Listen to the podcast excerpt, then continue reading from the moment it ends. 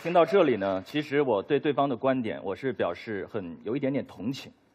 为什么会有一点点同情？因为其实我有两个小小的问题，我必须要指出来，可能你们犯了一点小小的偏差。第一个是关于爱情这件事情的认知，第二是关于婚姻这件事情的认知有重大的误解。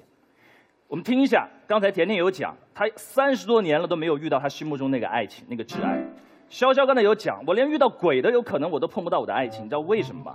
他们俩刚才所说的今生挚爱，全部是从韩剧里来的，从琼瑶小说里来的，不是从生活中来的。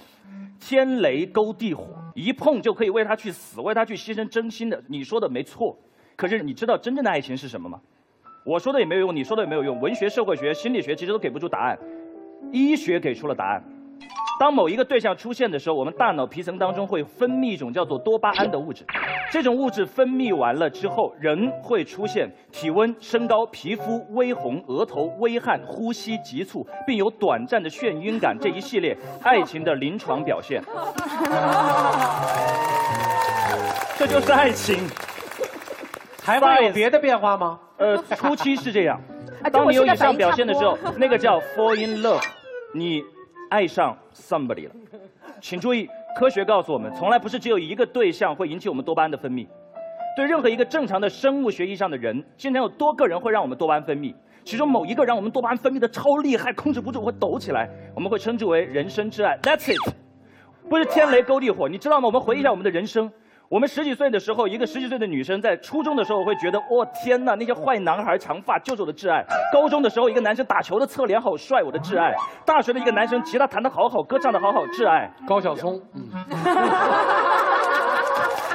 马东老师，请注意，我刚才还是提了一下侧脸。这个画面太破坏了。我还是提了一下侧脸的。高晓松老师可能侧脸。高晓松没有侧脸。高晓松全是大脸。所以你知道吗？我们在每一个时间段都会有那么一个人，会让我们坚定的、发自内心深处的认为：天哪！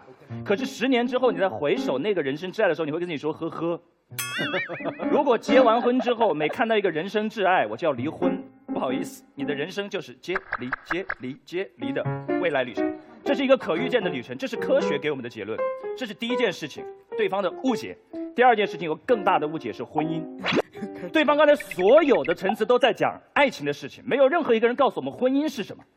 然后对方就说婚姻就是一点点的小事，对不对？我结婚了，我从来不认为婚姻是一点点的小事，婚姻是一个一生中最重要的承诺，没有之一，没有之一。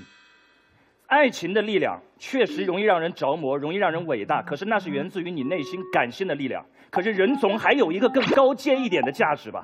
人总还有一份理性的控制吧？我们在教堂里是怎么说的？无论他贫穷或是富有，无论他健康或是生病，无论未来出现什么情况，我愿意跟这个人不离不弃，相守一生。当初说过的那些话都是放屁吗？未来我们人生中可能出现的一两个挚爱，我就告诉你，我求求你了，给我自由吧，让我去追求吧。就我终于听明白了，你看对方这个辩题，我结了婚，我遇到了人生挚爱，我就要去离婚。对，所有的主语都是我。对方最大的问题就是两个字：自私啊！在所有对方考虑的问题当中，没有其他人，对方没有考虑那个挚爱的感受，对方没有考虑那个婚姻当中那个妈妈的感受。我今年遇上了挚爱，我就要离婚，你怎么想？我不 care。是的，所有的物种自私都是一种先天的本能，我们都要从自己的立场出发。可是那是猴子都知道的事情。人之所以成为人，是不是有在自私的这个价值以上？比如说无私，比如说奉献，比如说责任，比如说担当这些情感呢？我今天不认为对方的选择是错的。甜甜，如果你结婚之后遇到人生挚爱，想追你就去追吧。我们今天不是要证明你错我对，我今天只想说，你可能的观点比较 low，而我们比较 high。你的观点是感性的，而我们是理性的。漂亮，这是我们的区别。所以，如果你要追求，请你去追求，但是我要告诉大家，承担责任会让你享受到一种更高阶的幸福。